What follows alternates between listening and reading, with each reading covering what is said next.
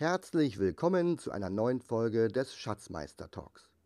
Zusammen mit Lars Wrobbel und Luis Passos gehen wir in die 14. Runde. In regelmäßigen Abständen veranstalten wir Livestreams, besprechen unterschiedliche Themen und beantworten eure Fragen. Die Kanäle werden dabei wechseln, sei es bei Instagram, YouTube oder auch mal bei Facebook. Ihr könnt das Format aktiv mitgestalten, indem ihr live mit dabei seid und mit uns sprecht. Heute könnt ihr euch nun die 14. Folge anhören. Der Horst war dieses Mal Lars und der Livestream fand auf seinem YouTube-Kanal statt. In der heutigen Folge sprechen wir über unsere Investmentfehler im letzten Jahr und was wir besser machen wollen. Viel Spaß nun mit einer neuen Schatzmeister-Folge. Hallo und herzlich willkommen zu den Schatzmeistern. Sie sind wieder geschatzmeistert heute erste Folge im neuen Jahr. Und ähm, ja, wir haben uns ein bisschen über unsere Fehler des letzten Jahres im Vorfeld unterhalten. Also eigentlich haben wir uns gar nicht unterhalten, aber das Thema festgelegt und was wir daraus so für dieses Jahr mitnehmen können. Und ähm, ja, wir sprechen natürlich heute auch wieder über unsere aktuellen Investments, die wir so getätigt haben, falls wir sie denn getätigt haben. Und ähm, ihr könnt natürlich wieder live mitchatten bei YouTube heute und uns Fragen stellen oder kommentieren. Ich habe auch noch schon ein paar mitgebracht aus unserer Community. Die werde ich dann nachher noch den beiden stellen. Also lasst auf jeden Fall auch dann ordentlich ähm, die Tasten glühen. Aber ja, erstmal frohes neues Jahr an euch beide, Alex und Luis. Ähm, vielleicht fangen wir mal erstmal wieder mit unseren News an, was es bei uns so Neues gab. Luis, was war bei dir so los? Was hast du getrieben? Frohes Neues erstmal wünsche ich natürlich zurück. Ja, seit unserer letzten Folge, das war ja die Jahresabschlussfolge, Weihnachtsfolge mit Richie, hat sich so viel eigentlich gar nicht getan. Äh, der Grund liegt auch ein Stück weit auf der Hand. Ich habe mich dann auch Mitte Dezember ausgeklingt und dann auch mal ähm, vom äh, Bloggen und Podcasten eine Auszeit genommen. Und in der Zeit muss ich auch sagen, mal tatsächlich ja gar nichts oder ganz, ganz wenig gemacht. Ganz bewusst. Von daher hm, gab es in die Richtung nichts Neues. Neu insofern, aber da gehen wir ja sicherlich bei den Anlagen nochmal drauf an, dass ich natürlich ein paar Dinge umgestellt habe zum Jahreswechsel. Ähm, ja, traditionsgemäß möchte ich schon fast sagen. Aber wie gesagt, da gehe ich im Detail drauf rein und ansonsten wirklich äh, ruhige Tage gemacht ähm, und ähm, ja, ruhigen Jahresübergang und die freie Zeit, ein bisschen entspannt. Und jetzt ähm, ja, jetzt muss wir ja wieder durchstarten mit den, mit den Schatzmeistern. Genau, jetzt muss natürlich wieder Geld reinkommen. Alex, ich habe gehört, äh, du hast über den Jahreswechsel ähm, so richtig was für die Umwelt getan und bist äh, mit so einem Schweröldampfer durch die Gegend gefahren. Was gab es sonst so? Ja, sehr schöne Einleitung. Ich wünsche dir auch ein wunderschönes neues Jahr. Äh, ein erfolgreiches natürlich, mit wenig Fehlern. Ähm, ja, wir haben eine Kreuzfahrt gemacht ähm, über Weihnachten und Silvester, 14 Tage hier in Südostasien vor unserer Haustür. Aber ich kann ganz stolz sagen, unser Boot hat einen Elektromotor und Elektromotor ist momentan voll in. Und deswegen denke ich mir, ist das gar nicht so schlimm. Gut, die Generatoren, die den Elektromotor antreiben, werden mit Schweröl äh, betrieben. Aber wir haben Elektromotor. Ja? Also deswegen ist es auch alles in Ordnung. Und wir würden es auch immer wieder machen. Und es hat uns sehr viel Spaß gemacht. Also wir haben Singapur, Vietnam, Malaysia und natürlich auch Thailand nochmal gesehen. Und äh, ich habe es ähnlich gemacht wie der Louis. Ich mache ja einmal im Jahr, nee, zweimal im Jahr eine Blogpause. Das heißt, ich mache dann eigentlich gar nichts außer meine Mitgliederbetreuung und ja, so ein bisschen Content vorbereiten. Und zum Jahreswechsel hatte ich jetzt eine etwas größere ähm, Bonusaktion laufen. Da hatte ich echt viel zu tun. Da bin ich immer noch damit, damit beschäftigt, meine neuen Mitglieder zu onboarden, Fragen zu beantworten und so weiter. Das wird mich noch die ganze Woche beschäftigen. Wobei heute zum Glück schon Donnerstag, nee, bei mir schon Freitag, ist ja 0 Uhr hier. Und ja, ein bisschen Bewegung gab es auch noch im Depot, können wir dann nochmal sprechen. Ähm, und ja, was war noch? Oh, Luis ist abgestürzt. Reicht ähm, erstmal. Ja, reicht erstmal, oder machen wir danach? Ja, auf jeden Fall. Ja, ich habe ja auch mal schon zwei Kreuzfahrten gemacht und ich würde die auf jeden Fall nie wieder machen, weil irgendwie ist das echt krass langweilig und ähm, ja, ganz viel Geld dafür, finde ich. Aber gut, ja, kommen wir zu meinen Neuigkeiten. Ähm, ich habe ja auch eine Pause gegönnt, also das haben wir drei äh, gemeinsam. Ich war mit meiner Frau auf den Fahre-Inseln. Echt ähm, wirklich tolles Ziel im Winter, wenn man äh, den Winter mag, ansonsten eher nicht. Weil ich glaube, da regnet es über 300 Tage im Jahr, beziehungsweise schneit, je nachdem, ähm, was für eine Jahreszeit ist. Ähm, ja, ansonsten portfolioseitig ist das Jahr ja ganz gut gestartet eigentlich. Ähm, wenn man das so sieht, wie es die ersten zwei Wochen so losging, könnten wir den Sack 2023 jetzt eigentlich äh, jetzt schon dicht machen. Wird wahrscheinlich bei euch ähnlich sein. Aber das wäre natürlich voll langweilig, weil dann wäre das natürlich auch schon die letzte Schatzmeisterfolge 2023. Machen wir natürlich nicht. Ähm, ja, ich würde aber heute die Investments ganz gerne mal hinten anstellen, damit wir uns da jetzt nicht ähm, verquatschen und auch direkt dann zu unserem Hauptthema kommen, nämlich ähm, unseren Fehlern 2022 und den ja, Learnings, die wir daraus gemacht haben, damit wir endlich mal richtig reich werden und ein bisschen wohlhabend. Das kann ja nicht sein, dass wir hier so rumkrebsen, immer mit unseren Fehlern. Und ja, ja, jeder von uns hat zwei Fehler und zwei Learnings daraus mitgebracht. Und das Schöne an unserem Format ist immer, und das äh, wissen unsere Zuschauer und Zuhörer, glaube ich, nicht, wir legen meist die Themen vorweg, so in so einem einminütigen Brainstorming fest. Ähm, jedoch weiß meistens keiner von uns, was der andere jetzt mitbringt. Daher bin ich schon echt ähm, sehr gespannt, was ihr da so, was ihr 22, 2022 so richtig verkackt habt. Und ähm, ja, Alex, du hast ja schon sympathischerweise zu Anfang mal im Vorgespräch, glaube ich, gesagt, du hast keine Fehler gemacht, du machst keine Fehler. Aber mal Hand aufs Herz, du hast ja wahrscheinlich irgendwas hast du bestimmt versaut 2022, oder? Erzähl doch mal. Ja, genau. Also ich schalte auch zwischendurch, wenn ich nicht rede, mal mein, mein, mein Mikrofon aus, wollte ich noch ansagen, damit ihr nicht immer von meinen Zirpen hier ähm, belästigt wird. Luis ist auch wieder da. Also ich fange mal an. Äh, ich habe wirklich geschaut. Natürlich macht man auch Fehler, aber man hatte mal das Gefühl, mein Depotabschluss war ja mit knapp über null, also 0, irgendwas. Ähm, da denkt man, hat man ja alles richtig gemacht im letzten Jahr, also muss man jetzt nicht noch Fehler suchen, aber es sind in der Tat Sachen, die ich dann finde, wo ich mich dann selber ein bisschen ärgere und sage, da war es ein bisschen leichtsinnig. Und es ist ja so, über, wenn wir jahrzehntelang äh, fallende Zinsen sehen und dann gibt es auf einmal den, den Switch, den, mit dem niemand rechnet, wo Generationen wahrscheinlich nie wieder sich erinnern konnten, dass man auch mit 8 bis 10 Prozent mal Immobilien finanziert hat. Und jetzt steigen die Zinsen und dann weiß man eigentlich, okay, was hat das zur Folge? Das ist ja nichts, was in sechs Monaten erledigt ist, wie irgendeine kleinere Krise, sondern es beschäftigt uns ja wahrscheinlich jetzt über einige Jahre. Und ähm, eigentlich war mir klar, dass wenn ich ähm, mit steigenden Zinsen rechne, dass das vielleicht Probleme geben könnte bei meinen Immobilienaktien. Hier in dem Falle sind bei mir speziell deutsche Werte wie TAG Immobilien oder auch DIC Asset oder Dick Asset genannt, ähm, bei mir im Depot. Und wenn ich mir überlege, ähm, die Zinsen sind dann irgendwann im Laufe des Jahres, ähm, wurde angedroht, dann wurden sie angehoben und dann haben alle gedacht, ja, das können die ja nicht machen.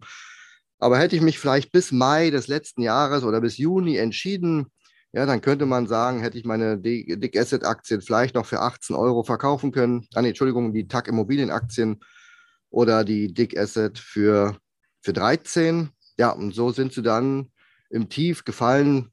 Dick Asset bis unter 7 und TAG Immobilien auf unter 6 Euro. Das ist schon ein ordentlicher Verlust. Auch diese zuerst genannten Werte waren jetzt, ähm, davor waren die Werte noch deutlich höher.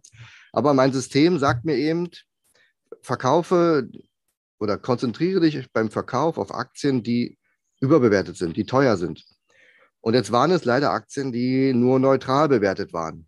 Und neutral bewertete Werte schaue ich mir jetzt nicht so an, beschäftige ich mich nicht und sage, ich sitze dann praktisch diese Schwankungen, die so eine Aktie innerhalb dieses Bewertungsradius bekommen, äh, bekommen kann, setze ich dann aus. Und hier denke ich mir aber, wenn es dann wirklich solche wirtschaftlichen signifikanten Wendepunkte gibt, ich hätte jetzt auch nicht gleich einen zweiten Teil irgendwie, wo ich sage, das könnte das und das sein, würde ich vielleicht ähm, in Zukunft doch meinen Bestand absichern Einfach auch wenn die Aktie nur neutral bewertet ist oder vielleicht auch egal, was sie für ein Signal hat, weil ich eben denke, da könnte es größere Verwerfungen geben.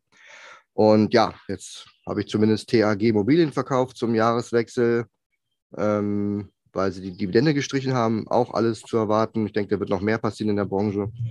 Es wird praktisch überall an allen Ecken und Enden auf die signifikanten News gewartet und die können dann praktisch den ganzen Sektor mit nach unten ziehen. Das ist nicht ohne. Und ja, hätte ich mir alles ersparen können, hätte ich gesagt, okay, neuer Zyklus startet. Ähm, betroffen sind natürlich äh, in erster Linie Immobilienwerte oder überhaupt äh, Werte, die mit hohen Finanzierungen arbeiten. Herr Luis hat es, glaube ich, auch schon mal gesagt, letztes Mal bei, bei Reiz war das oft gar nicht so, je nachdem, weil die in Amerika oder in anderen Ländern anders äh, bilanzieren. Bei den deutschen Werten auch wieder eine Spezialität. Also da hätte ich mir echt viel Geld gespart und ähm, das muss ich mir mal in mein Handout reinschreiben. Und ich gucke vielleicht mal nach, ob es vielleicht nochmal andere vergleichbare Szenarien mal gab. Vielleicht so eine Ölkrise müsste ich mir auch nochmal angucken, ob das Sinn gemacht hätte, rechtzeitig da äh, die Reißleine zu ziehen. Also bei mir sind es zwei Werte, die betroffen sind, über die ich mich ein bisschen ärgere. Ähm, hätte bestimmt dazu geführt, dass ich im Jahresergebnis vielleicht plus drei Prozent gemacht hätte oder so. Okay, also hast du einen Fehler in deinem System gehabt und äh, hast da noch ein bisschen dran geschraubt, um das nächste Mal nicht mehr zu machen. Ja, ja im Gegenteil, mein System sieht diesen Punkt ja nicht vor. Ähm, ja. Irgendwann wird die Aktie dann praktisch ein Verkaufssignal generieren, wenn wir eine Überbewertung haben. Aber in dem Fall ähm, läuft sie halt nach unten, weil sie unterbewertet ist. Und das ist jetzt der Punkt. Ähm, die Aktien werden ja mit einem riesigen Abschlag zu ihrem NAV gehandelt weil man eben davon ausgeht, der, der NAV ist halt nicht mehr so hoch, wie er vielleicht bewertet wird. Und der könnte vielleicht im halben Jahr deutlich tiefer stehen. Und deswegen haben sie diesen hohen Abschlag. Das heißt, die Aktie wirkt jetzt eigentlich günstig und man kauft sich dann Risiko. Aber das kann ich mir ja dann immer noch überlegen, ob ich das mache. Aber ich hätte sie wahrscheinlich bei 18 oder 20 Euro schon längst verkauft und kann mir jetzt bei 6, 7, 8 Euro, jetzt mal bei THG Immobilien, in Ruhe meine Gedanken machen, ob die wirklich unterbewertet ist, ob ich mir dieses Risiko mit oder ohne Dividende ins Depot hole und hätte mir einfach 10 Euro pro Aktie an Verlust gespart und die war, glaube ich, schon mal bei über 20, 26 Euro. Ich habe jetzt hier den Chart nicht so weit offen, aber hm. also da war schon ordentlich Futter, was die verloren haben. Aber ich drücke hier einfach mal drauf, dann kann ich dir sagen, wo die waren, damit man mal sieht, was dort ähm, für Kurse ins Land gegangen sind. Also Höchstkurs war hier äh, 28 Euro. Ja, also da habe ich jetzt mich mit 18 Euro im letzten Jahr noch zufrieden gegeben hätte und hätte mir wirklich danach noch eine Menge erspart. Okay. Ähm, jetzt ist wahrscheinlich nicht jedem klar, was der NAV ist. Erklär mir gerade nochmal, was das ist. Na, hier geht es ja darum, dass die Immobilien, die dort im Besitz sind, ja einen gewissen Wert haben. Und die Immobiliengesellschaften bewerten ihn, so wie ich verstanden habe, in, in Deutschland anders wie in Amerika. Da gibt es verschiedene Verfahren. Und wenn die sagen, das ist eine Milliarde wert, dann kann man ja sagen, okay, es gibt Mieteinnahmen, es gibt einen Portfoliowert und so ergibt sich dann praktisch ein Wert dieses Unternehmens, die Marktkapitalisierung, ja, dass man sagt, man kann dort entsprechend ähm, den, den Kurs ermitteln. Und wenn man aber davon ausgeht, ich will jetzt nicht sagen, die Immobilien halbieren sich, äh, aufgrund äh, der Problematik, weil jetzt sagen die, sagen die Menschen, ja gut, aber Immobilien, äh, die Nachfrage ist ja weiterhin da, die Leute müssen ja irgendwo wohnen. Es geht ja darum, dass ähm, wenn jetzt ein Immobilienkonzern Finanzierungsschwierigkeiten hat, weil sie überschuldet sind, dann müssen sie Objekte verkaufen. Und du weißt, wie es ist, wenn einer verkaufen muss, dann schreit keiner hier, hier, hier, sondern dann sagt man, ja gut, ich kann euch das schon abnehmen. Und dann muss man sie mit Abschlag verkaufen. Und dann ist die Frage, wie groß drücken die Schuhe bei Bonovia, bei TAC, ähm, dass man sagt, wie viel müssen sie und ob überhaupt verkaufen. Und dieser Abschlag, der ist halt noch nicht sichtbar, sondern der kommt erst, wenn die News kommt, dass sie sagen, das, was wir bisher mit einer Milliarde bewertet haben, konnten wir jetzt nur noch für 500 Millionen verkaufen. Und das wird praktisch schon vorweggenommen an der Börse. Und ja, deswegen sind die Kurse auch entsprechend im Keller. Okay. Ja, dann gehen wir weiter im ähm, Schatzmeister Beichtstuhl. Äh, Luis, was ist bei dir vorgefallen letztes Jahr? Was hast du gelernt? Ja, vielleicht noch einen Nachtrag zum Immobilienmarkt, weil Alex das eben angesprochen hat. Und zwar ist mir jetzt auch bei der Jahresauswertung aufgefallen, dass tatsächlich hier bei den Real Estate Investment Trusts ein Land wieder ausgeschert ist. Also wieder im Sinne von, ja, dass es eben ein Land gibt, was äh, nicht den allgemeinen Trend mitgemacht hat. Ähm, nicht, dass es jedes Mal dasselbe ist. Und in dem Fall ist eben tatsächlich Australien. Ja. In Australien hat sich da haben sich da die Kurse gut wie nicht verändert bei vielen Real Estate Investment Trusts. Jetzt habe ich natürlich auch nicht die Zinspolitik der australischen Zentralbank und so und andere Faktoren diesbezüglich da im Kopf. Aber das war eben schon auffällig, ja, dass äh, auch bei den US-amerikanischen Reiz hast du ja Abschläge teilweise äh, 15, 20, 25 Prozent. in anderen Ländern ähnlich, Großbritannien, Europa, ähm, Asien sowieso, aber zum Beispiel eben in äh, Australien nicht. Ja, also mhm. da hast du natürlich auch wieder dann solche äh, ja, Diversifikationseffekte, die natürlich insbesondere so als Einkommensinvestor äh, schon interessant sind oder auch relevant sind. Ja, genug zu den Immobilien.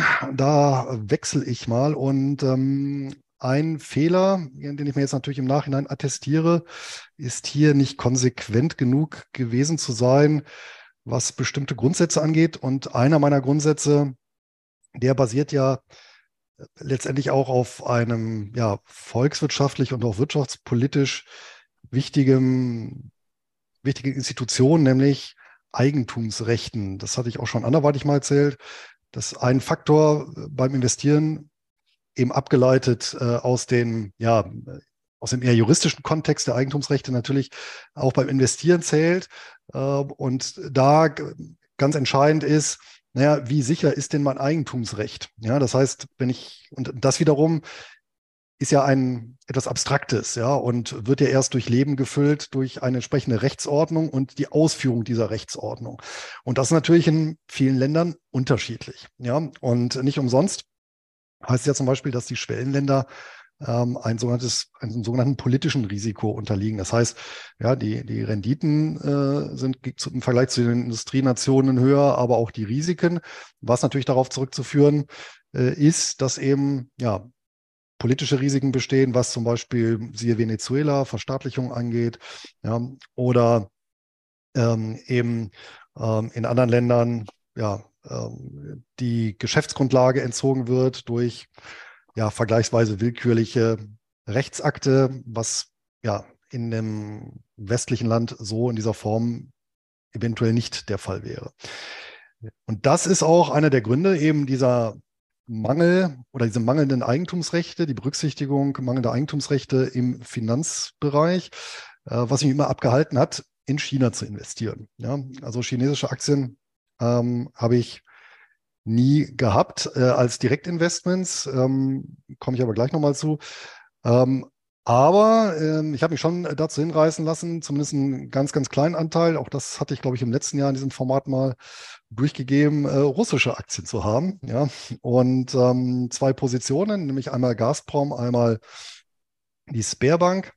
Ähm, Gazprom übrigens als ADR, ja, also als Hinterlegungsschein bei, bei einer ja, Großbank, die dafür sorgt, dass eben das Wertpapier somit an der amerikanischen Börse handelbar ist. Äh, die Sperrbank tatsächlich als Direktinvestment an der, an der Moskauer Börse.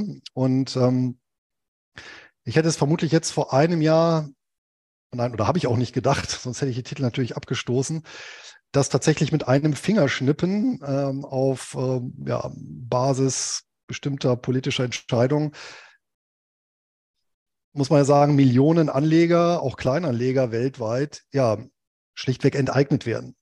Muss man ja so sagen. Und ähm, das habe ich tatsächlich in meinem Anlegerleben auch so noch nie erlebt, ja, dass im Prinzip ein Asset komplett von ja, einer auf die andere Sekunde komplett wertlos verfällt, äh, weil sich eben dieses politische Risiko materialisiert, aber in einer Art und Weise, wo man natürlich auch sagen kann, naja, äh, dass es schon relativ fragwürdig ist. Ja, also ob das Effekte hat, ist ein volkswirtschaftliche Effekte in Russland, ist die eine Sache, ähm, was durchaus zu bezweifeln ist. Ja, auf der anderen Seite, ja, ähm, lasse ich halt wirklich äh, Millionen Anleger bluten. Ja, gilt natürlich auch alle, die ein indirektes Investment haben, ja, die eben einen Emerging Markets äh, Fonds oder ETF gehalten haben, äh, geschweige denn natürlich von Russland ETFs und Fonds, die natürlich auch ganz nüchtern sagen, ich meine, so, so eine ja, BlackRock oder äh, Spider, ja, die sagen halt, ja gut, buchen wir die Titel aus, ist halt so, fertig. Ja, aber das hat natürlich massive Konsequenzen, gegebenenfalls je nach Depotausrichtung eben für Millionen Anleger, ja. Nun war es bei mir wirklich eine, eine Mini-Position, also selbst wenn die jetzt nicht auf Null gesetzt worden wäre, wäre, hätte das jetzt meine, mein Jahresergebnis ja, nicht maßgeblich verändert. Ja, vielleicht irgendwie in der zweiten oder dritten Kommastelle. War wirklich eine, eine, eine sehr, sehr kleine Beimischung. Ärgert mich natürlich trotzdem. Und ähm, das war ja auch ein Punkt, dass ich dann auch gesagt habe, ich äh, ziehe die Risikoreißleine ein bisschen weiter. Und ähm, das war auch eine, eine, Änderung, die ich dann vorgenommen habe, dass ich mich zum Beispiel von Hongkong-Titeln getrennt habe. Ja, Hongkong natürlich wieder eine andere Jurisdiktion. Das heißt ja natürlich ein gewachsenes britisches Recht was per se erstmal natürlich etwas verlässlicher ist. Aber da ist mir halt mittlerweile dann doch der chinesische Einfluss zu groß. Und ähm, nachdem ich das die Möglichkeit hatte, jetzt auch mal einen China-Kenner ausgewiesen äh, zu interviewen, ähm, habe ich dann gesagt zu dem Thema, gut, da setze ich dann Schlussstrich drunter, trenne mich von diesen Investments, weil eben die Verwässerung der Eigentumsrechte mir oder eine potenzielle Verwässerung äh, mir persönlich zu riskant ist. Und solange es eben in der westlichen Welt, dort wo es noch etwas besser kalkulierbar ist, sagen wir mal so, äh, Investitionsmöglichkeiten habe, dann greife ich auf die zurück.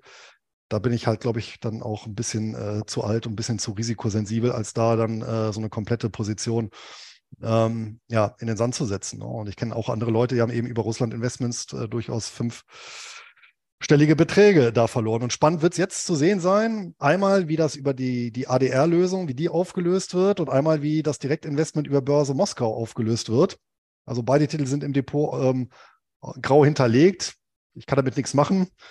Und jetzt warte ich mal ab, was sich da ergibt. Ähm, Im Endeffekt habe ich es gemacht, gedanklich und auch auf dem Papier, wie Lars es bei seinen äh, P2P-Plattformen macht, wenn ein Kreditanbahner oder eine Plattform ähm, die Grätsche gemacht hat.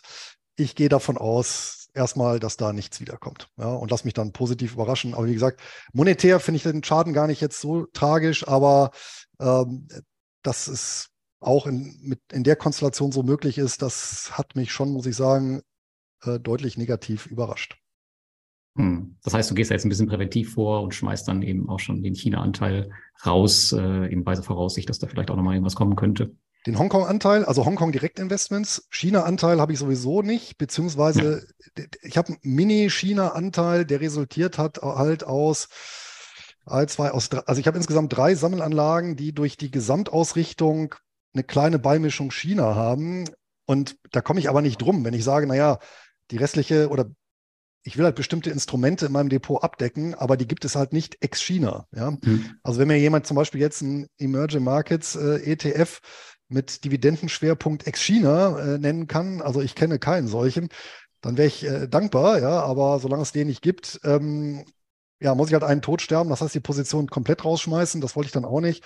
Ich habe aber gesagt, naja, mit so einem ganz kleinen Anteil ist es dann auch noch vertretbar innerhalb einer Sammelanlage. Die Sammelanlage selber, gut, die, die da bestehen natürlich, dadurch, dass sie eben in Irland oder Luxemburg äh, registriert ist, äh, bestehen natürlich relativ sichere Eigentumsrechte dran. Ja, und ähm, ja, und mit, mit diesem Mini-Restrisiko muss ich dann eben ein Stück weit leben. Ich meine, die haben ja sogar, also die, die, die Fonds und ETFs, die haben ja sogar direkte China-Investments im Gegensatz zu ähm, Privatanlegern, die diese seltsamen Konstrukte, die ja auch sehr ähnlich einem, einem, einem Hinterlegungsschein oder so einem ADR sind. Ja. Hm. Okay, ja. Ja, du hast gerade schon gesagt, also ähm, das ist eigentlich bei mir oder in dem Bereich, wo ich mich bewege, ist das fast an der Tagesordnung, dass da irgendwann immer was komplett ausgebucht wird. Also äh, andere Optionen gibt es da gar nicht. Also von daher ist das, das ist gar nicht so ungewöhnlich. Ähm, und Konsequenz ist auch ein gutes Stichwort für meinen ersten Fehler. Und zwar. Warte noch, warte noch kurz. Ja. Ähm, du hast ja gerade angesprochen, dass dort die Ausfälle in Russland waren zum Beispiel. Es sind ja auch ganz viele andere Anleger betroffen gewesen, die vielleicht gar keine Russland-Aktien haben. Aber zum Beispiel BP ne, oder auch Shell mussten ja auch ihre Anteile in Russland, bei P war ja teilweise 25 Milliarden schwer, äh, mit Rosneft äh, dort erstmal abschreiben. Da weiß auch keiner, ob die das mal für 1 Euro oder für 100 Milliarden nochmal wieder verkaufen können. Ähm, Henkel und andere Unternehmen mussten ihre Sachen dort schließen, Starbucks die Filialen abgeben.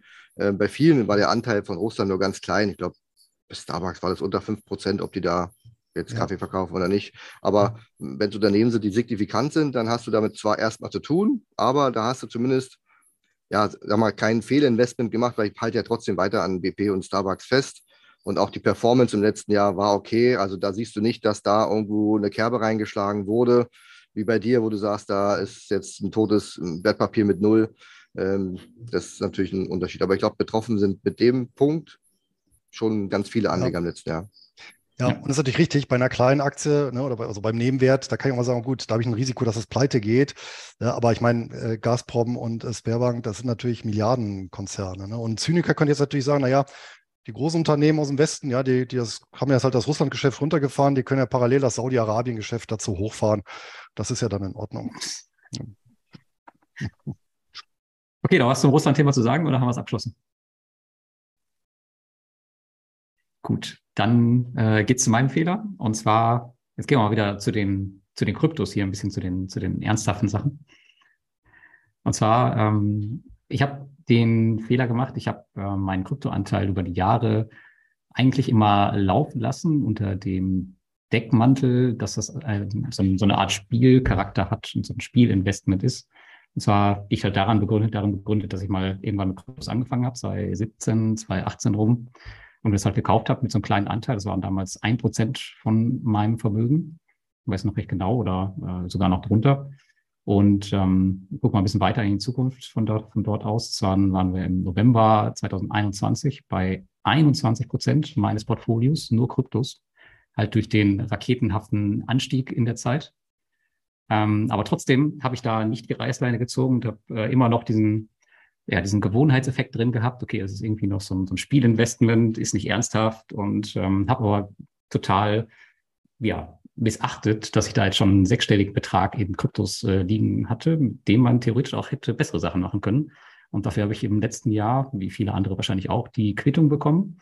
Also ich habe real im Endeffekt nicht viel Geld verloren, muss man sagen. Das sind halt, das meiste sind jetzt alles Buchverluste. Ich habe, glaube ich, insgesamt 2000 Euro verloren. 1000 davon waren sogar nur Zinsen auf einer Landing-Plattform. Das andere war so eine, ja, so eine, so eine dämliche Kryptowährung, wo ich halt äh, dummerweise investiert habe und was dann zwei Wochen später direkt schon pleite war.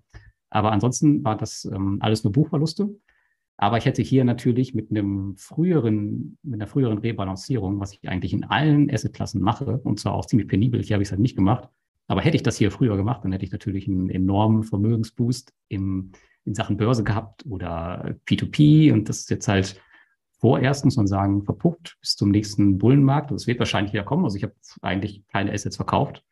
Ähm, und äh, ja, hoffe natürlich, dass ich beim nächsten Mal ein bisschen schlauer bin. Ich meine, das hat jetzt trotzdem noch einen entsprechenden Wert. Ich habe, glaube ich, jetzt noch fünf oder sechs Prozent Kryptos im Portfolio. Das ist immer noch mehr, als ich damals angefangen habe. Aber ich muss halt wirklich beim nächsten Mal, und das ist mein Learning daraus, ähm, wirklich penibel wieder darauf achten, dass auch äh, Kryptos eine richtige, und zumindest in meinem Fall eine richtige, als richtige Assetklasse zu betrachten sind. Und ähm, dass ich die dann halt auch rigoros kappen werde, wenn die halt aus dem Ruder laufen. Und bei Kryptos ist das halt so tückisch wegen, oder finde ich persönlich, wegen diesen, weil die News extrem schnell sind. Es wird 24-7 gehandelt. Manchmal gehen die Sachen so schnell, dass man wirklich nicht hinterherkommt. Weißt du, gehst abends ins Bett mit irgendwie, weiß ich nicht, 20 Prozent plus und wachst morgens auf mit 40 Prozent minus. Das ist ähm, total der Wahnsinn. Und dann halt die richtigen Entscheidungen immer zu treffen und immer dran zu bleiben bei der Rebalancierung. Deswegen, das war auch so das Thema, warum ich damals gesagt habe, okay, ignoriere das Thema komplett und rebalanciere nicht die ganze Zeit, aber wie gesagt, ich habe halt äh, sträflichst ignoriert, dass es halt schon eine Größe angenommen hat, äh, wo man durchaus ja viel hätte mitmachen können. Und ein anderes Learning aus dem letzten Jahr, was, ähm, was die Kryptos angeht, ist auch, dass diese Branche einfach noch nicht, äh, zumindest für mich, für mein Portfolio nicht bereit ist, dass ich da wirklich ähm, viel Geld nochmal neu nachschießen möchte, weil die hat einfach letztes Jahr die Branche wieder gezeigt, ja, ist damit einfach, dass da einfach so viel wilder Westen ist. Ich meine, wie viele Betrüger gab es letztes Jahr auch richtig Riesenfirmen, wo, wo man nie mit gerechnet hatte, hätte, mit, mit Celsius, die ja, ja, wo sogar Pensionsfonds ähm, investiert waren, US-amerikanische, also der absolute Wahnsinn, was da abgeht. Und das hat mir halt nochmal einfach gezeigt, dass diese Branche einfach noch nicht bereit ist, um da jetzt wirklich ähm, seriös vorzugehen oder seriös zu investieren auf, auf lange Sicht oder wenn man da wirklich, ja, sich irgendwas von der hofft. Also vieles ist halt echt nur Spielerei, muss man leider sagen. Auch wenn ich viele Projekte da super interessant finde oder auch in vielen noch dabei bleibe, ähm, werde ich den Großteil einfach wirklich nur noch auf Bitcoin und Ethereum, die liegen halt rum, äh, konzentrieren und das war's dann erstmal. Warum hast du denn nicht rebalanciert, in dem Fall penibel? War das wirklich so die, die Spekulation drauf, naja, der Boom geht noch weiter oder äh, war es in dem Moment gar nicht denkbar überhaupt äh, außerhalb der Realität, dass es so einen Einbruch gibt? Nee, ich habe schon mit einem Einbruch gerechnet, dass der irgendwann kommt, aber ich habe, ähm, ich weiß nicht, für mich war, war Kryptos so, so, so, ein Spielinvestment halt, weißt du? Hat man nicht so viel Ahnung von, wie da vielleicht wie von, von Börse und P2P so nebenbei laufen lassen. Ähm, und diese, diese Schwankungen, die wollte ich jetzt auch nicht immer verfolgen. Zudem weißt du ja auch nicht, was du wirklich verfolgen sollst. Geschäftsberichte von den Firmen gibt's nicht groß. Das heißt, du kannst dich auf, den, auf das ganze Twitter-Gequatsche verlassen. Ähm, aber da gibt's halt auch total ja, Falschmeldungen in die eine wie in die andere Richtung. Also du hast halt keine Basis, auf der du irgendwas wirklich entscheiden kannst, ähm, was es das Ganze sehr schwer macht und wo ich dann für mich irgendwann gesagt habe, okay, ich ignoriere es halt einfach und lass es einfach laufen. Aber äh, im Endeffekt, im Nachhinein ärgert es mich halt schon, dass ich nicht früher gesagt habe, okay, ich, ich kappe jetzt hier, ähm, Steuer hin oder her, die ich dann darauf hätte zahlen müssen. Aber das wäre wesentlich besser gewesen als jetzt halt irgendwie im letzten Jahr. Ich weiß nicht, wie es viel am Ende waren, aber es waren, glaube ich, schon 65 Prozent runter oder so. Ähm, ja, hätte man, wie gesagt, Besseres mitmachen können mit dem Geld. Aber hättest, hättest du Steuern zahlen müssen? Ich denke mal, war das nicht so mit einem Jahr und danach ist es. Äh, auf einige Sachen, auf einige Sachen schon, ja, genau, die ich in der Corona-Pandemie ähm, gekauft hatte. Oder noch ein bisschen später, da hätte ich schon Steuern drauf zahlen müssen, ja. Mhm. Zudem musst du ja auch alles nachhalten, ne? Also das heißt, da ähm, gab es auch einige Positionen drin, die ich so nicht mehr hätte nachverfolgen können. Keine Ahnung, wo ich die jemals gekauft hatte, das ist ja auch nur so das Problem. Da war ich zu Anfang auch zu lax damit, kann man sagen. Gut, ja. Haben wir noch einen zweiten ja. Fehler? Ich habe eine Frage nochmal vielleicht. Ähm, ja. Resultierend aus der Kryptoentwicklung im vergangenen Jahr und den Scams, ist denn für dich auch so eine Erkenntnis, dass im Prinzip das Crypto-Lending, was ja so eine Alternative zum ganzen P2P war oder Ergänzung, ja, äh, nur eben nicht mit äh, Fiat-Währungen, sondern eben mit Krypto, äh, dass das Thema tot ist durch äh, Celsius und äh, Co. Es ist nicht tot, aber es ist tot für mich, weil ich mir einfach also, gesagt habe, ähm, ich kann es nicht kontrollieren. Also ich kann ähm, bei denen, ich kann nicht sagen, welche Firma seriös ist, weil die einfach, naja, die sind halt die haben keine Geschäftsberichte oder sowas, was man nachverfolgen kann. Da wird so viel Mist im Hintergrund gemacht. Mhm. Ähm, ich meine, ich war bei Celsius, wäre ich wirklich heftig getroffen worden, hätte ich mein Geld dann nicht abgezogen, äh, kurz vorher. Und das war auch nur Zufall, muss man sagen. Und ja, da habe ich einfach keinen Bock drauf. Also, nee, brauche ich nicht. Klar. Da bin ich raus. Ja, gut. Ähm, habt ihr noch einen zweiten Fehler? Alex, hast du noch was? Hast du noch irgendwas verkackt. Ja, ähm, der zweite Fehler geht darum, man überlegt immer, wann man so eine Aktie kauft. Ne? Dann hat die bei mir, bei mir halt auch ein Signal. Dann fängst du an, dich mit der zu beschäftigen. Dann ist es eine Aktie, wo du sagst, okay, Europas größter, jeder kennt sie, Dividendenaristokrat, kannst du nicht viel falsch machen, bla bla. Und trotzdem tust du dich schwer. Und ähm, ich rede von Fresenius, die habe ich dann auch schon, ich glaube, zwei, dreimal gekauft. Und doch ist die Aktie immer weiter gefallen. Und wenn man sich den Chart anguckt, glaube ich, in Summe fünf Jahre leidet das Unternehmen. Ich glaube, begonnen mit irgendeiner Übernahme, die dann geplatzt ist. Und was mir bei, bei so einem Unternehmen dann immer so fehlt beim Einstieg, ist dann irgendwie so eine signifikante News, diese, mit der man einfach sagt, okay, jetzt ist wirklich alles drin, jetzt ist nochmal ein Wandel. Die kam jetzt auch Ende des letzten Jahres, irgendwann im Herbst, glaube ich, war das, ähm, mit dem mit dem neuen CEO. Das heißt, der Alte hat wirklich fünf Jahre da an der Suppe rumgerührt und ähm, das hatten wir ja, glaube ich, beim letzten Mal schon gesprochen. Deutsche Unternehmen sind da irgendwie so, guckt euch Bayer an, ja. Das sind Unternehmen, das wird ewig alles ausgesessen. In Amerika, da wird Nägel mit Köpfen gemacht, wer ein Jahr scheiße ist oder anderthalb, der wird sofort irgendwie wegdelegiert. Und ähm, in Deutschland wartet man da ewig. Und da hätte ich mir einfach gedacht, wenn man das jetzt weiß, so ähm, wie deutsche Firmen agieren, wartet man einfach mal ab.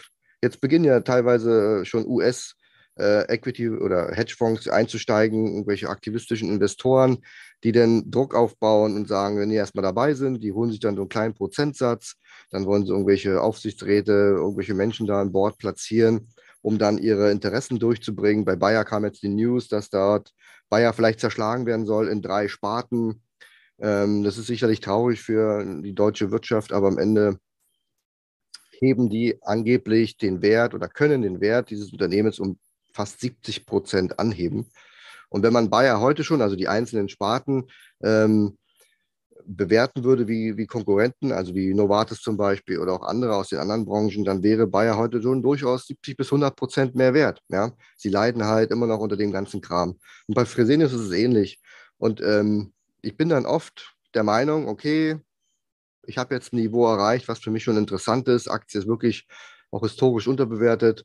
Ähm, Dividende ist auch sicher. Ähm, dann denke ich mir, okay, dann gehst du mal mit einer ersten Tranche rein. Und dann hast du irgendwann in den nächsten Monaten dann so ein, zwei, drei Einstiege und merkst, äh, da tut sich ja gar nichts. Also der Vorstand sagt dann zwar, ja, jetzt ist Covid belastet, jetzt machen wir das und Krankenhäuser und bla bla bla. Und dann denkst du dir, ein Jahr später redet er noch den gleichen Kram, aber irgendwie wurde nichts umgesetzt. Also bei Fresenius gibt es ja da die, die, die teilweise die Sparten, die sie dort haben. Da suchen sie Beteiligung, die wollen sie an die Börse bringen, aber es tut sich halt nichts. Ja? Und dann muss erst ein neuer CEO gefunden werden. Und auf einmal ist die Börse euphorisch und du merkst, der Kurs nimmt Dynamik auf. Und dann denke ich mir, da verschenke ich lieber an dem Punkt ein paar Prozentpunkte, aber habe dann nicht so eine lange Durststrecke, wo ich dann ewig dachte mir, meine Güte, wann geht denn das mal ab? Aber wie gesagt, das ist für mich so ein Learning, was ich auf deutsche Aktien beziehe. Bei US-Aktien, Beispiel Starbucks, haben wir es auch gesehen im letzten Jahr, würde ich da so nicht denken.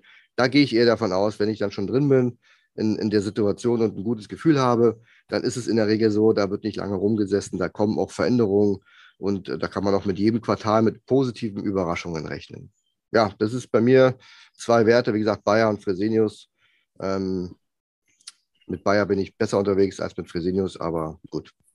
Irgendwann rechnet sich das mal. Okay, Luis, Nummer zwei bei dir. Meine Nummer zwei geht ein bisschen in die Richtung von Alex Nummer eins, nämlich die Zinswende ein Stück weit verschlafen zu haben.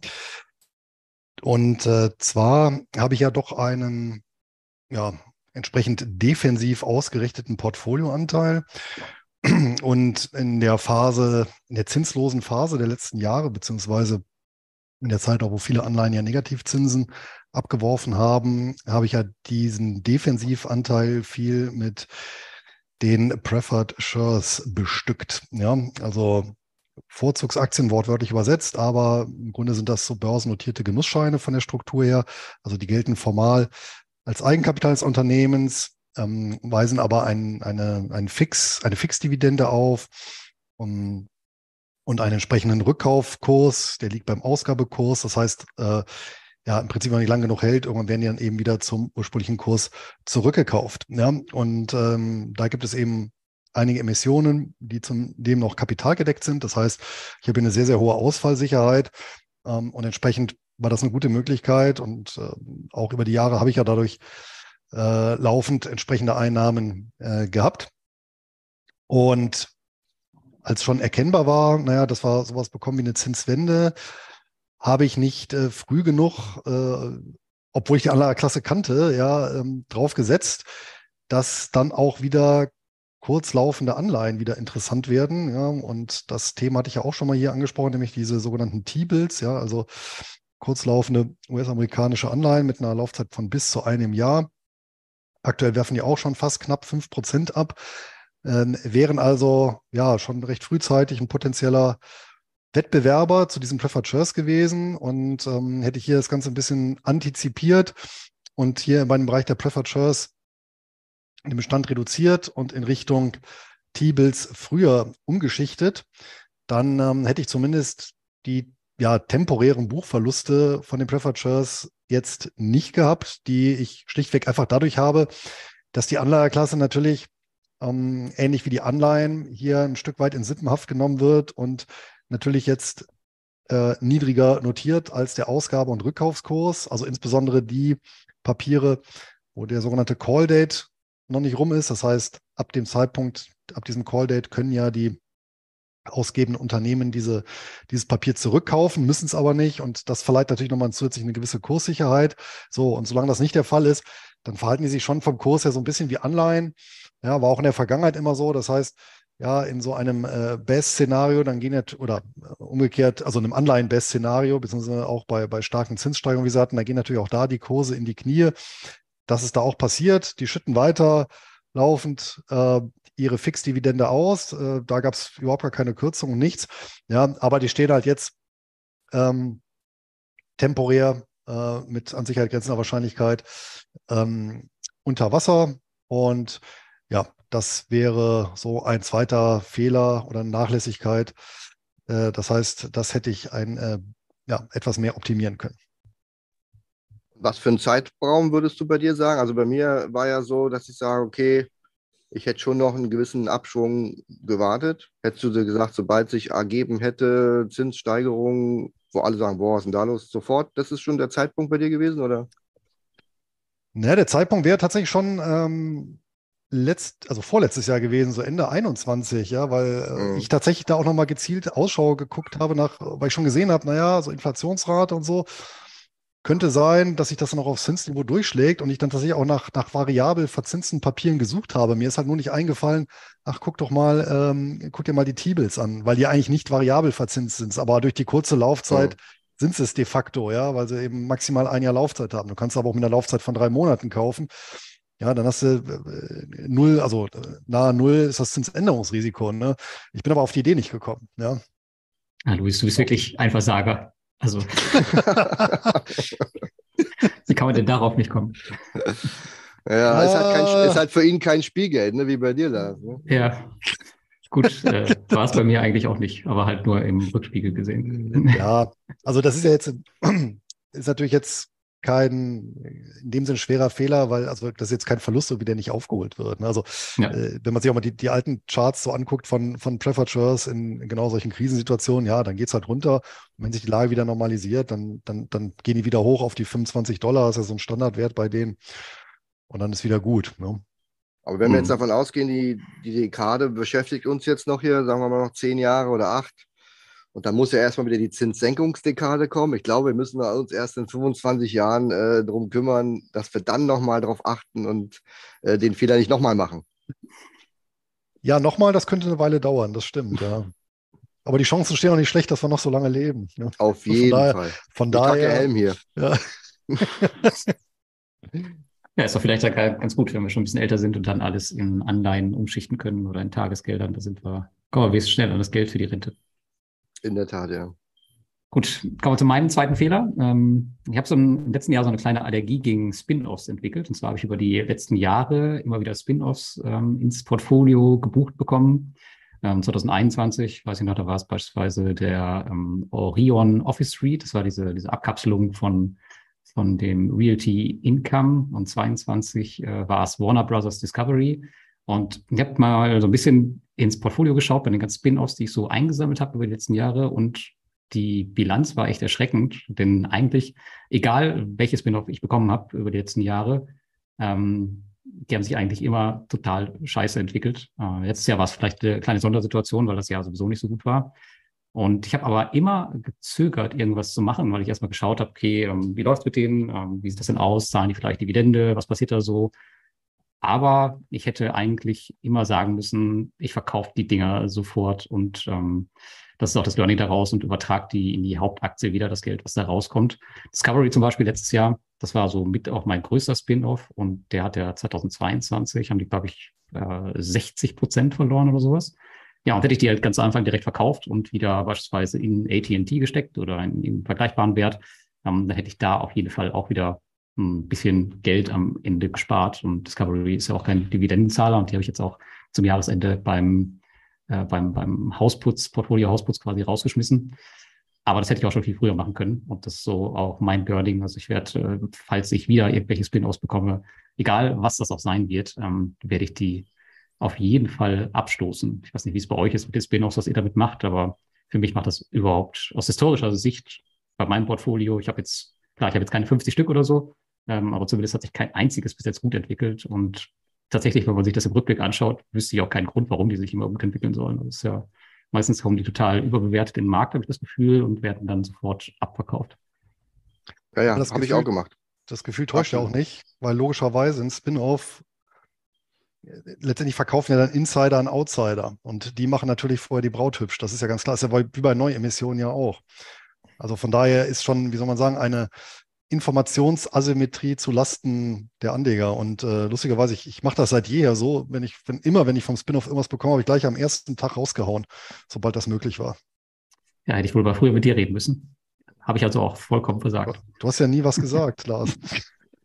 ich habe die aber auch alle rausgehauen. Also ich habe bei mir noch Haleon, hast du vielleicht auch gehabt, von GlaxoSmithKline.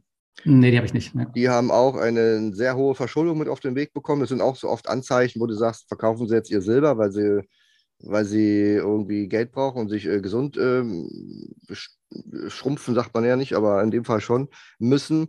Also sie verkaufen nicht das Tafelsilber. Kyndryl war dann auch noch von IBM bei mir. Und was hast du noch gehabt? Warner habe ich auch gehabt und dann war noch irgendwas. Orion hatte ich auch. Das sind noch alles so ein Kleinkram. Und es ist in der Tat so, ich habe auch überlegt, ob ich das auch, äh, vielleicht auch vorstelle, aber dachte mir, ich rede da von Werten, die keine Sau kennt und jetzt äh, sagst du es auch noch selber. Also ja. absolut. Würde ich in Zukunft genau so machen. Ähm, die sind immer nur sehr klein. Die meisten oder alle haben von denen gar keine Dividende gezahlt. Also was hänge ich da ewig rum mit so einem Kram? Und dann denkt man aber, oh, jetzt zahlst du da noch 5 Euro Transaktionsgebühren und dann hm. haben die so ein, so ein Fussel ausge, da denkst du dir, boah, ist ja 30 Prozent Transaktionsgebühren, weil es so, so ein kleiner Kram ist. Am Ende denke ich mir, komm, einfach weg und dann ist es erledigt. Also ja, in äh, diese Transaktionsgebühr oder in die Gebühr, Gebührenfalle allgemein, da bin ich bei dem Orion Office Suite getappt, weil die konntest du nämlich äh, nicht direkt verkaufen, ähm, weil du musstest erst einen Lagerstellenwechsel beantragen bei der OnVista, der sollte 55 Euro kosten. Habe ich aber jetzt nicht gemacht, weil ich dachte, ihr spinnt ja wohl. Ja. Aber heute ist der Wert halt äh, ungefähr, weiß ich nicht, ich habe glaube ich noch 100 Euro, hatte glaube ich noch im Depot, also hätte ich damals ruhig den Lagerstellenwechsel machen können, um das Ding zu verkaufen, weil heute ist er fast so viel wert wie die Gebühr. Ja, bei mir war das so, genau. Warte kurz, bei mir war das so, ich habe auch nicht verkaufen können, weil ich hatte so Bruchstücke. Naja, und dann dachte ich mir, warum geht denn das nicht? Und dann habe ich dann irgendwann mal jetzt, wo ich genervt war, da mal eine E-Mail hingeschickt und dann haben die gesagt, ja, sie müssen da so einen ganz bestimmten Börsenplatz auswählen, nur da geht es. Und oh, dachte ich mir, wow, hätte ich ja gleich mal machen können. Ne? Aber dann denkt man nicht dran, ist irgendwie kein Wert. Aber ich habe die auch alle verkauft, habe jetzt keinen kein Kleinkram mehr. Lars, hättest du denn statt einem Lagerstellenwechsel ähm, nicht auch das Papier übertragen können? Also, dass du die Anweisung gegeben hättest, äh, die Anteile an dem Titel beispielsweise auf einen kompetenten Broker zu übertragen, wo du es dann zum normalen Preis wieder los wirst. Wäre ja auch möglich äh, gewesen, oder? Das ist ja, ja dann deutlich aber, günstiger. Genau, ging aber nicht, weil das ähm, auch dieses Bruchstückthema ist und ähm, du kannst bei der OnVista nur volle Werte quasi übertragen. Also es geht nicht. Ging da mit, dem Ding nicht. Hatte ich auch überlegt, ja. Okay. Hätte er für die 0,3 hat er dann erst 55 Euro zahlen müssen, dann noch die Transaktionsgebühr und dann kriegt er eine Gutschrift von minus 52 Euro. Gut, wir haben jetzt äh, planmäßig noch äh, circa 15 Minuten. Jetzt wollen wir mal schnell über unsere Investments springen, würde ich sagen. Wir haben auch noch ein paar Fragen. Ähm, ja, ich fange mal an mit meinen Investments. Ähm, ich, also ich habe seit dem letzten okay. Call am Aktienmarkt eigentlich so gut wie nichts gekauft. Also ich habe halt die drei Sparpläne, die laufen. Ich habe einen, einen Sparplan ja auf den Wisdom Tree S&P 500 China. Ähm, der läuft natürlich fleißig weiter und der ist jetzt tatsächlich auch die letzten Wochen ganz gut gewesen. Und da bin ich schon fast bei meinem Planwert eigentlich. Ähm, dann habe ich noch McDonalds und Biontech, das sind noch zwei Sparpläne. Und ähm, ich äh, überführe einen Teil meines ähm, Bondora-Accounts zu P2P in Aktien und zwar in den, in den Closed-End Fund ähm, BlackRock Utilities Infrastructure and Power Opportunities Trust. Ähm, wo ich aber mehr investiert habe, das war im P2P-Bereich. Und zwar habe ich hier bei Peerberry und Esketit ähm, nachgelegt. Das sind die zwei Plattformen, die wir auch besprochen hatten bei unseren Top-Investments 2022. Wer die nicht kennt, kann sich ja die Folge nochmal anhören. Ähm, dann habe ich noch auf einer Plattform investiert, die heißt äh, Lande. Die habe ich letztes Jahr besucht. Da geht es um das Thema Agrarkredite. Und Agrarkredite äh, sind ein spannendes Thema, weil die waren letztes Jahr von jeglichen Krisenthemen komplett unberührt. Und es gibt auch, es gibt auch quasi keine Ausfälle. Und es sieht auch jetzt dieses Jahr nicht so aus, als würde sich das erhöhen.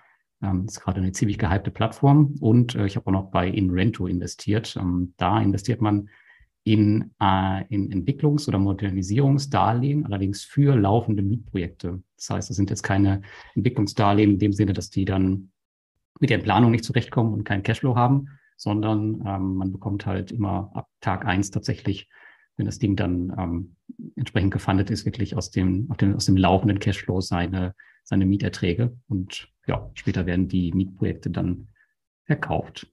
Das waren so meine Investments. Ja. Ähm, Alex. Mache ich mal meine? Ja. Also ich habe einen, also neben den ganzen Kleinkram, die ich zum Ende des Jahres verkauft habe, ähm, die jetzt nicht so relevant sind, habe ich zwei Sachen, die mein Depot verlassen haben.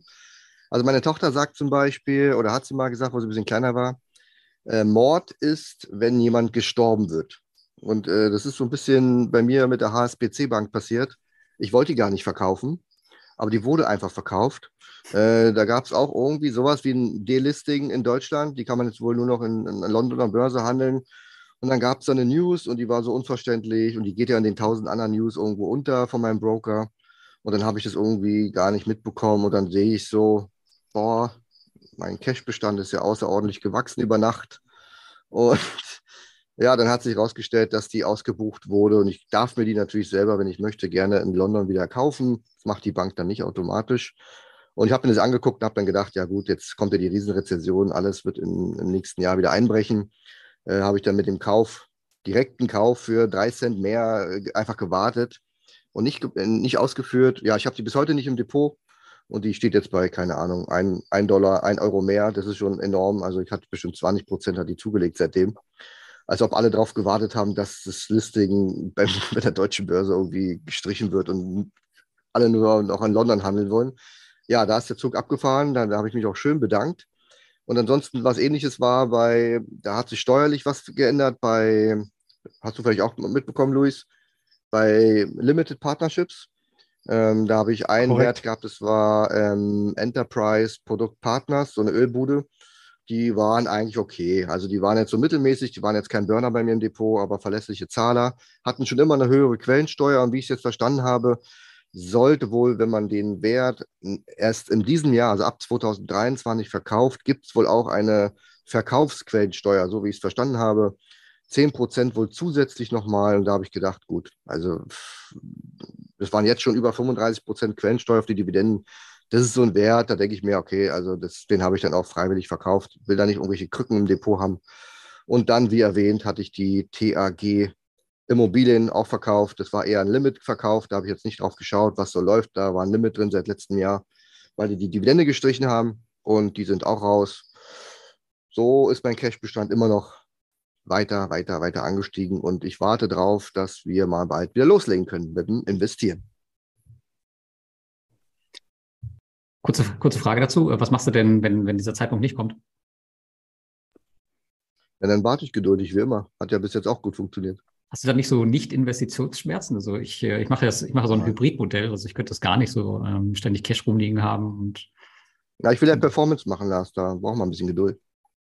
Hm. Ja. Hm. Magst, magst, du recht es. Ja, es ist ja in der Tat so. Ich habe ja zum Beispiel von 2016 bis 2018 zwei Jahre nur punktuell investiert und immer nur gesammelt.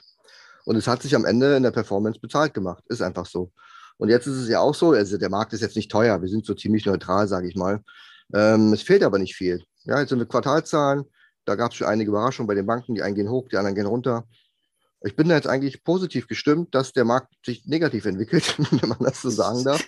Ähm, meine Liquidität ist äh, höher als ähm, vor Corona. Ich bin da zuversichtlich und es wird immer wieder eine Möglichkeit geben, dass man einzelne Werte kaufen kann. Ja, gestern oder vorgestern ist ja Kraft Heinz abgestraft worden. Muss ich mir mal anschauen, was da los war. Aber am Ende haben die nur das verloren, was in den ersten zwei Wochen angesammelt wurde. Also es ist alles nicht so, nicht so dramatisch, aber wir müssen erstmal eine, Etage tiefer gehen und dann wird es interessant. Und so, ich mache das jetzt schon seit 2015. Es hat bis jetzt schon mehrmals funktioniert. Ähm, ich darf mich da jetzt nicht irritieren. Also bin da guter Dinge. Okay, also du bist positiv gestimmt, dass es, dass es negativ läuft. Das, das ist auf jeden Fall ein guter Ausblick. Genau. Luis, wie, wie ist es mit deinen Investments? Ja, tatsächlich am meisten Bewegung gab es im kleinsten Depot, im äh, Sparplandepot, was einfach daran lag, dass, ähm, dass ich das bei Trade Republic führe. Und die haben mir jetzt Ende des letzten Jahres das Angebot nochmal deutlich ausgeweitet, was eben investierbare und sparplanfähige äh, Aktien und ETFs angeht. Und das habe ich jetzt wirklich komplett auf ähm, ETFs, also auf sechs ETFs und einen äh, Closed-End Fund umgestellt. Gibt es auch nachzulesen dann ab dem äh, 20.01. bei mir auf dem Blog. Da mache ich also die halbjährliche Auswertung. Und weil eben das Angebot dann auch an, an dividendenstarken ETFs, beziehungsweise ETFs mit Dividendenstrategien, die auch hinreichend groß sind vom Volumen, sodass die Wahrscheinlichkeit auch besteht, dass eben der entsprechende ETF nicht wieder eingestellt wird. Das habe ich äh, tatsächlich komplett nochmal umgestellt. Das heißt, da habe ich jetzt tatsächlich drei äh, klassische Aktien, Dividenden, ETFs, die aber unterschiedliche Ansätze fahren. Das finde ich auch mal ganz interessant. Da kann man mal gucken, wie die sich dann auch unterschiedlich entwickeln mit unterschiedlichen Strategien. Einen, der eben ausschließlich in Real Estate Investment Trust investiert, einen in den Schwellenländern in Dividendenaktien und einen in Schwellenländern in Staatsanleihen in US-Dollar. Und als letztes noch ein äh, für das dann der Closed-End Fund in außerbörsliche Anlagen. Ja, das war so die Umstellung. Ansonsten hat sich tatsächlich bei mir auch nicht so viel getan. Was Alex eben gesagt hat, genau, es gab eine, eine steuerrechtliche Änderung, die dazu geführt hat, dass alle Master, also nicht, äh, dass alle Limited Partnerships, so ist richtig, eben äh, massiv steuerlich benachteiligt werden, wenn die eben von Nicht-US-Amerikanern gehalten werden oder beziehungsweise von Leuten, die nicht in den USA steuerpflichtig sind. Und ähm, das betrifft unter anderem solche speziellen Gesellschaften, die diese Rechtsform haben. Das sind nur relativ wenige, weil das ist im Prinzip eine, ähm, ähm, eine Kommanditgesellschaft, ne, also das entspräche einer börsennotierten Kommanditgesellschaft hier in Deutschland. Und das meiste sind ja alles Aktiengesellschaften, die sind davon gar nicht betroffen, einige wenige. Äh, aber unter anderem eben die Master Limited Partnerships, also alles, was so der Bereich in Energieinfrastruktur ist. Und das ist jetzt auch das Neue, auch ETFs und ähm, bestimmte Fonds. Das heißt also, das wirkt dann durch, durch solche Hüllen. Und das hat eben zur Folge gehabt, dass ich einen Titel, den ich schon sehr, sehr lange im Depot habe, den Alarian ähm, Master Limited Partnerships ETF. Ähm, der hatte eben Direktinvestments auf diese Papiere. Den äh, habe ich dann aus besagten selbigen Gründen dann eben auch rausgeschmissen und ähm, mir dafür einen äh, tatsächlich einen Swapper, also einen Swap-ETF reingeholt, der eben den ganzen Sektor abbildet. Äh, das mal so ein, so ein ja, eine, eine zweckmäßige Möglichkeit, so Swaps einzusetzen. Ansonsten gab es auch noch ein paar Kleinigkeiten. Eine ähm, erwähne ich aber nochmal, weil da habe ich dankenswerterweise auch als Reaktion auf unsere vorletzte Folge von einem Leser eine längere Mail bekommen mit einer ausführlichen Untersuchung, nämlich zu unserem Hypnose Songs Fund. Und zwar das, was ich vor, in der vorletzten Folge gesagt habe, ähm, dass der Fonds selber da keine signifikanten Beteiligungen von Blackstone enthält. Ähm, das war alles richtig, aber der äh, Leser, bzw. Hörer oder Zuschauer, ja, vielen Dank nochmal für die Zusendung. Ich erwähne jetzt seinen Namen nicht aus datenschutzrechtlichen Gründen. Ja. Ähm, der hat dann nochmal betont, ähm, es gibt diesen börsennotierten Hypnose Songs Fund, es gibt aber mittlerweile auch einen nicht börsennotierten Hypnose Songs Fund. Und dieser nicht börsennotierte da halten tatsächlich oder den halten ganz überwiegend institutionelle Investoren, also Privatinvestoren sind da außen vor. Und hier ist eben Blackstone mit einem signifikanten Betrag mit dabei. So, und über diesen beiden Fonds, dem börsennotierten wie dem nicht börsennotierten, da gibt es eine Hypnosis Management Gesellschaft, die diese beiden Fonds managt. Und an dieser Managementgesellschaft, da haben wieder institutionelle Anteile, äh, äh, Anleger bedeutende Anteile. So, das heißt, wir haben hier ganz klar einen Interessenskonflikt, weil ich glaube, wir können uns an einem Finger abzählen, mh, hm, äh, ja, in welche Rechte in welchem Fall wohin geschoben werden. Ja. Und dass das äh, vermutlich diese Konstellation nicht zum Wohl des, des durchschnittlichen Privatanlegers ähm, ja, gefahren wird, dürfte auch klar sein. Und ähm, wir hatten uns ja seinerzeit auch darüber unterhalten, dass ja ähm, der Wettbewerber, also der Roundhill, ähm, der ebenfalls in Songrechte investiert, ähnlich stark gefallen war. Ja, also dass es im Prinzip für den ganzen Sektor in Anführungsstrichen galt. Und von daher, weil ich das Geschäftsmodell selber nach wie vor natürlich noch interessant finde, habe ich tatsächlich vom Hypnosis die Mittel abgezogen aufgrund dieses Interessenskonfliktes und in Roundhill geschoben. Das Ach, danke. als ergänzende Ausführung. Äh, ja, danke für den Hinweis auf jeden Fall. Ähm, super interessant. Wusste ich so auch noch wie, nicht. Wie viel hast du denn noch bekommen? Du hast ja einige Monate später verkauft. Ich habe sie nämlich in meiner Liste noch. Bei, bei mir war es ja schon 20. September. Da gab es noch 1,01 Pfund. Weißt du es noch? Nein, weiß ich nicht mehr aus dem Kopf. Aber für mich war das insoweit unkritisch, weil ich ja im Prinzip getauscht habe, einen anderen, der, der sich ähnlich entwickelt hatte. Also ähm, was anderes wäre gewesen, wenn der jetzt natürlich toll abgeschmiert wäre, der andere aber nicht. Also ja. Dann, dann, äh, dann muss man sich so einen Tausch schon mal gut überlegen. Aber in, so Fall, in dem Fall, wo, wo beide parallel quasi gefallen sind, ähm, genau. Und ansonsten habe ich ja gesagt, ich habe ähm, ähm, die, die Hongkong-Investments, die ich hatte, ähm, insbesondere hier rund um die CK-Gruppe, ähm, alle veräußert. Ähm, und er setzt dann einmal durch den Sektor Public-Private Partnership das äh, war das eine und äh, dann auch durch den Healthcare-Bereich, also durch ja langweilige äh, westliche Papiere. Okay. So, wir haben jetzt hier auch einen kleinen Interessenskonflikt. Und zwar ist jetzt eigentlich unsere Zeit gleich erreicht, 7 Uhr. Wir haben auch noch ein paar Fragen aus der Community. Wollen wir die noch machen? Oder müsst also ihr los? Ich habe Zeit. Ich habe nichts mehr vor heute. Klar, ein paar Fragen können wir noch machen. Gut, ja, dann äh, fangen wir an. Der, der Jens fragt äh, an dich, Luis, ähm, wie sieht es dieses Jahr mit dem schlechtesten Index aus und verkaufst du den aus dem Vorjahr direkt zum Anfang des Jahres? Ach ja, die Geschichte, ja, interessant. Ähm, da muss ich sagen, den Ansatz verfolge ich mittlerweile nicht mehr. Ähm, von daher habe ich mich jetzt auch nicht äh, drum gekümmert. Ja, das war mal so ein Experiment, aber äh, ich habe halt gemerkt, da fehlt mir halt tatsächlich der Cashflow.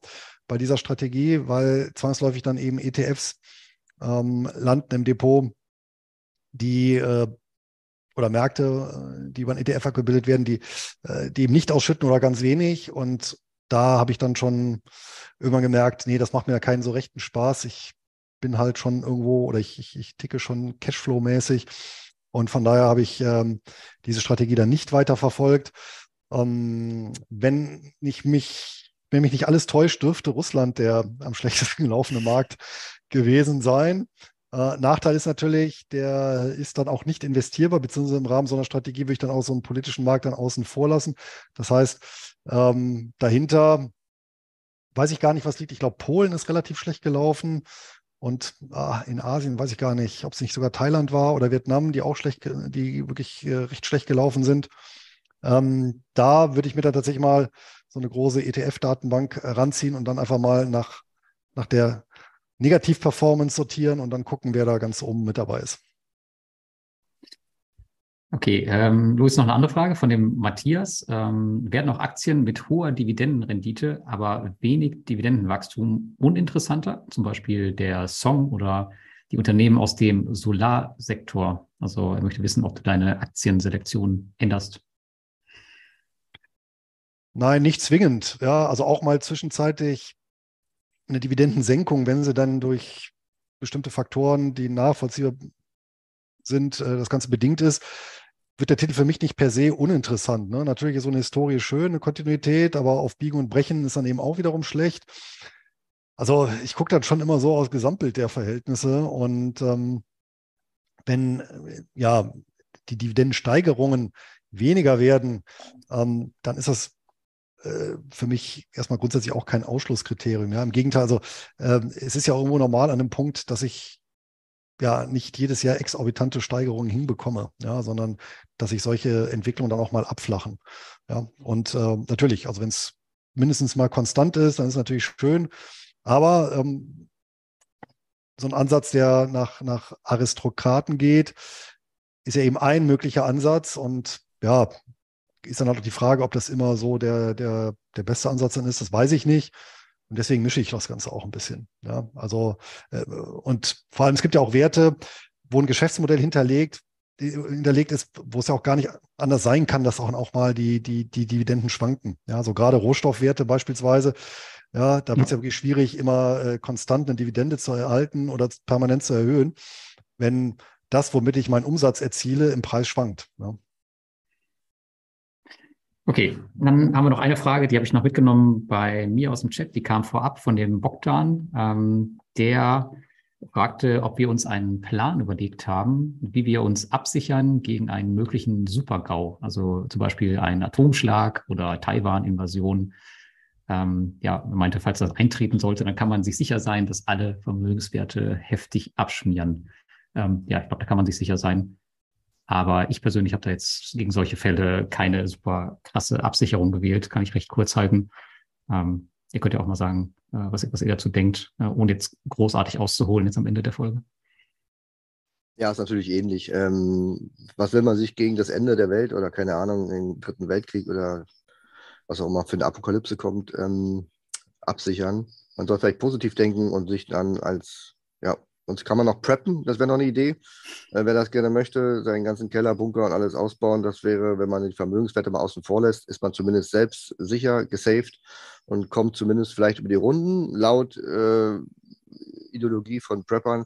Aber bei den Vermögenswerten ist es halt so, was, was, was wollen wir uns jetzt jahrelang damit ähm, absichern? Absicherung kostet am Ende Rendite. Dann hilft vielleicht der Dirk Müller-Fonds, weil der dürfte dann rein theoretisch auch plus minus null sein ähm, irgendwie alles. Also das wäre jetzt das Einzige, was mir vielleicht einfällt, aber ich würde es nicht machen. Alles in Bitcoin. Ja, Bitcoin. Ich glaube, dann werden wir alle Bitcoin brauchen, glaube ich. Das ist durchaus eine Idee, ja. Ja, kannst du es noch von Handy zu Handy schicken, das Geld, ja. Ich habe jetzt noch kurz erwähnt, Luis, weil du gerade wieder abgetaucht bist, ähm, Dirk Müller-Fonds, wäre das eine Idee? Der müsste dann bei plus minus null stehen, oder?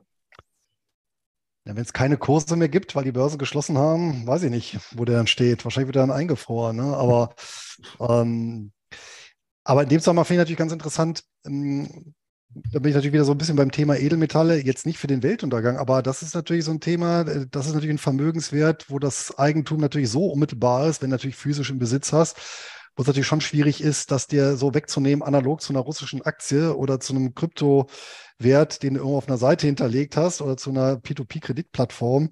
Ja, ähm, und vor dem Hintergrund äh, bin ja auch, oder ist ja auch bekannt, dass ich auch einen gewissen, gewissen Edelmetallanteil halte. Und ansonsten fürs Ende der Welt dann, ja, dann lieber so die Offenbarung des Johannes nochmal lesen. Das ist dann vielleicht ein bisschen tröstlich. Ja. Okay, ähm, Alex, ist noch eine Frage, die ist äh, vielleicht für dich gerade noch interessant, die kam gerade noch rein. Wie seht ihr denn die Deutsche Post im Vergleich zu UPS, FedEx etc.?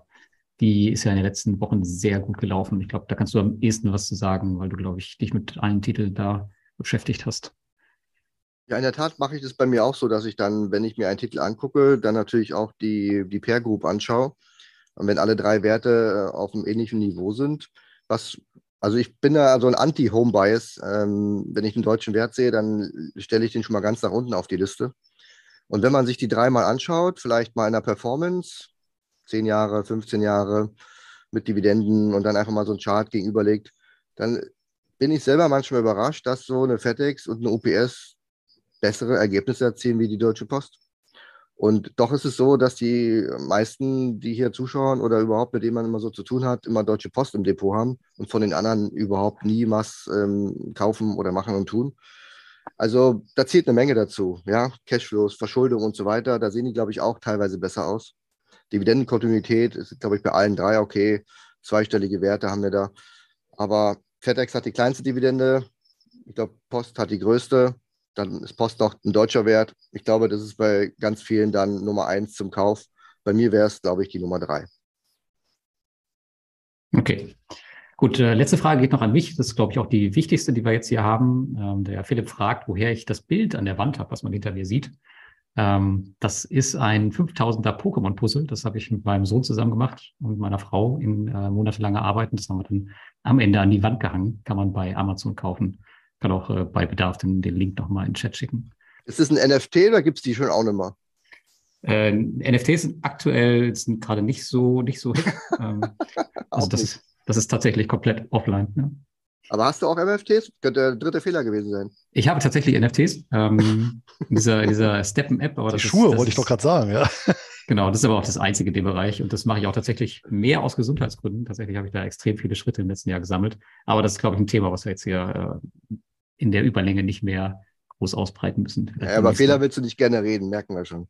Ja, ich würde es nicht als Fehler titeln, sonst hätte ich es mit reingenommen. Okay. Gut.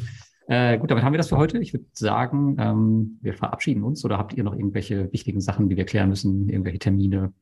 Luis, du hast doch bestimmt irgendwas am Schirm, oder? Nein, nichts, was nicht bis zum nächsten Mal warten könnte. Also vielleicht nochmal die Anregung, ihr könnt gerne Vorschläge für die folgenden Sendungen machen. Beim nächsten Mal sind wir bei Luis in der Facebook-Gruppe bevor wir uns hier in dem einminütigen Brainstorming, was Lars angekündigt hat, uns immer die Köpfe zu hauen, schreibt uns einfach, worüber wir reden sollen und dann kümmern wir uns drum. Also, gute Nacht allen.